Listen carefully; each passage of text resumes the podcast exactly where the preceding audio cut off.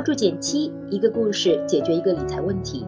在公众号搜索“减七独裁，简单的减，七星高照的七。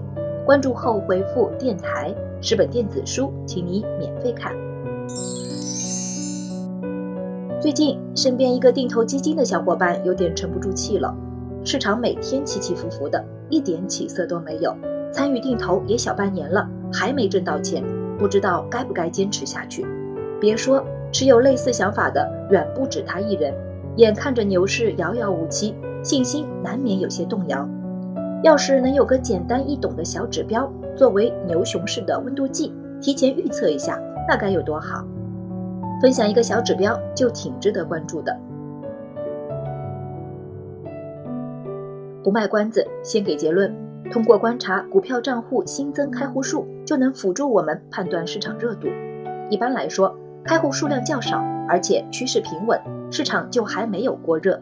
反之，数量越多，尤其是开户人数连续几个月大幅上升，你就要小心了。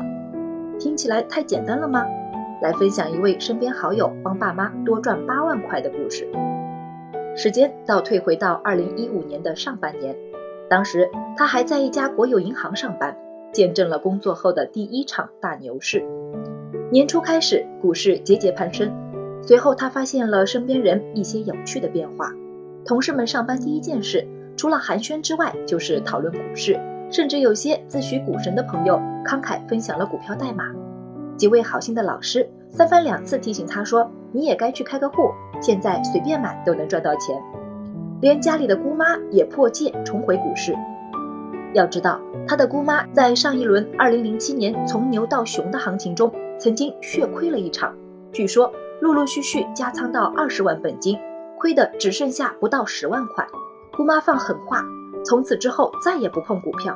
但一五年，连他都食言了。他不敢贸然开户，但他想到了自己的父母。就在前不久，爸爸还跟他炫耀。最近在股票上挣了不少钱。原本他的父母只能算得上是佛系股民，投个一两万全当玩票，平时也很少关注涨跌。但随着 A 股不断上涨，他俩忽然间发现账户里的钱多了起来，就满心欢喜地把好消息跟女儿分享。不仅如此，他们甚至还考虑趁着这波牛市，从存款里再拿出一笔钱投资股票，多赚一点。那年四月。大盘一度突破了四千五百点，再看姑妈都重新疯狂了。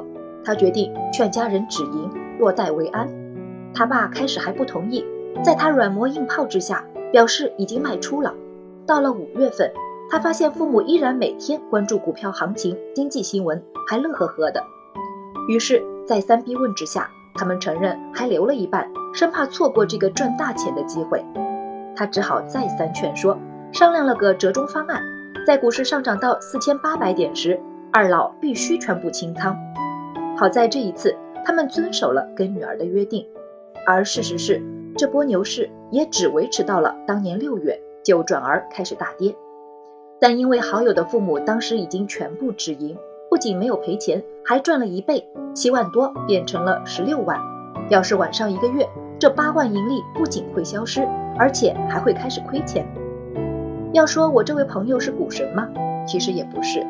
如今回忆起来，他说自己当时只是通过一些身边的现象，隐约感觉市场实在是有点太热了。看起来感性的判断，却踩对了本质。市场上涨三大因素：价值上涨、情绪推动和资金推动。价值的上涨没泡沫，后面两个因素突然高涨，就很容易产生牛市的泡沫了。而参与股市的人数就很直观的看出了后两者是不是突然高涨了，非常适合做泡沫温度计。当然，像朋友这样感性的观察超多小白开始无脑入市，还是有些随意。更客观的记录 A 股新增开户数就更准确了。说起来也有趣，也许就是因为市场过热，中国证券登记结算有限公司从二零一五年四月开始发布这个数据，在随后的两个月里。就恰好记录了一场由牛转熊的巨变。二零一五年牛市鼎盛时，股市每月新开户超过五百万户。随着六月来临，开户数一泻千里。而最近呢，每个月的新开户数不超过一百万户。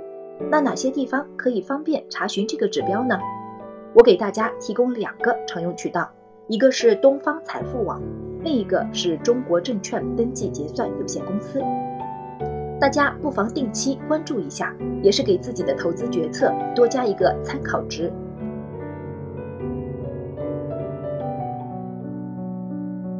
最后再来回答一下节目开始我那位基金定投的小伙伴的问题。